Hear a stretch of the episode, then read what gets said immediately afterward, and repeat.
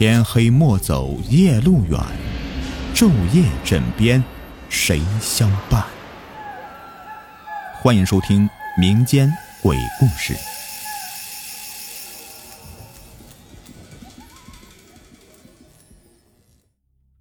桑树不丧。民间传言，桑树跟丧树同音，门前种桑树会给家里面带来不幸。这不，安平镇的财主李有福家门前就有棵桑树，长得是枝繁叶茂，都快比他家的房屋还高了。李有福觉得这个桑树太碍事了，完全挡住了门口的阳光，弄得整个堂屋里面阴暗暗的，一点也不亮堂。这天，他终于忍不住了，叫来仆人：“你去，把这碍事的树给我砍喽！”仆人一听到，连忙跪道：“老爷，老夫人临走前千叮咛万嘱咐，让别砍这个桑树，小的不敢。有什么不敢的？我那老母亲都走了两年了。”他还从地里面爬出来找你算账啊！给我砍了！李有福把这话说到这份上了，那仆人还是低着头，小声道：“呃，小的不敢。”这可把他给气坏了，当场踹了仆人一脚：“，没出息的东西，我自己来。”都说门前种桑树不吉利，也不知道老祖宗怎么想的。他拿过斧子。鼓舞干劲儿，终于把桑树给砍倒了。砍倒那一刻，整个堂屋里都亮堂起来。李有福抹了一把汗，大笑：“嘿嘿，这才对嘛！这阳光照进来，这屋里面才像回事儿。去，给我把这破树给我烧了。”晚上，一家人坐饭桌上面吃饭，李有福正在给家人吹嘘。他今天是如何大显神威，三两下的就把树给砍倒的？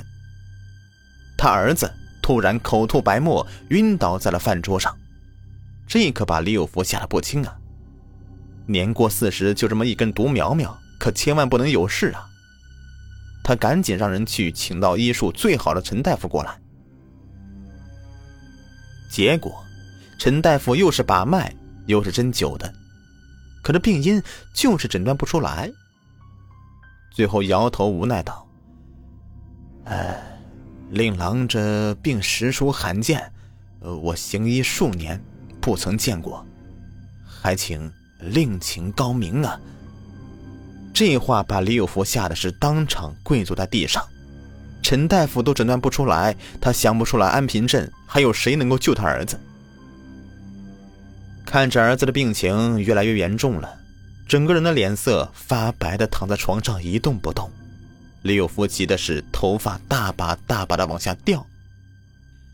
最后救死心切的他在镇子里面到处贴上悬赏单，看谁能够看好他儿子的病，他就送黄金千两。重赏之下，来给他儿子看病的人呢数不胜数，可惜没有一个人看出个所以然来。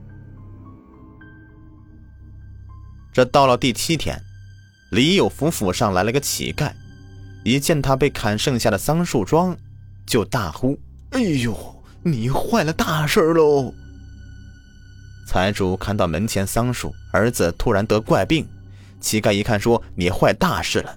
这话把李有福气得不轻啊，他黑着个脸训斥仆人：“府上闯进来乞丐，没人管吗？还有。”这个桑树桩怎么还没有人给我挖出来？真当我现在没空教训你们？乞丐率先接过话茬：“哎呦呦，哦，不要这么大的火气嘛！是我自个儿闯进来，是救你儿命，你骂别人作甚呢？”李有福一听这话，态度瞬间大变，把乞丐迎进家门。哟，能人呐！您说我儿是怎么回事？乞丐顾左右而言他：“哎，你家这桑树已经长了有数百年了，你老母亲走前告诫过你不要砍，你为什么还要砍了呀？”这树太碍事了，砍了就砍了呀！李有福有点不耐烦了，快说我儿子怎么回事？乞丐笑得高深莫测。嘿嘿嘿嘿，你家这祖屋建的位置可谓大妙，又是吉凶，又是吉吉。大凶大吉或有一处，用同样大凶的桑树把这凶给挡住，你家就是福泽绵延，富贵非凡呐。可现在，这挡凶的东西被你给砍喽，这些年来，你家这块。地的吉运也消耗的差不多了，不出事才怪呢。李有福听的是一愣一愣的，不相信自己坏了事儿。你一个乞丐怎么知道这么多？哎呀，人不可貌相，海水不可斗量呢，难道你不知道吗？乞丐是那个懒腰。哎呀！想救你儿子，就赶快搬家吧，不然你家还要出事儿。李有福如今是无计可施了，只好搬了家。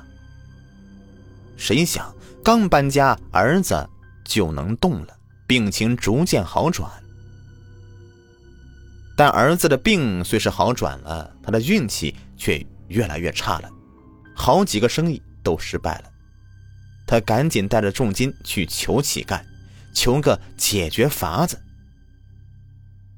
乞丐把钱扔到地上。你李家已经富了几辈子，这运气轮流转。自从你把那个桑树一砍，你的财运就断了。嘿嘿嘿嘿，看开点吧。说完，笑呵呵的走了。老母亲临终前让他千万不要砍这门前桑树，他不听，结果招来大祸。李有福呆愣在原地，后悔没有听老母亲的话。那都说不听老人言，吃亏在眼前。他如今算是彻底懂了。好，故事已播完，感谢收听。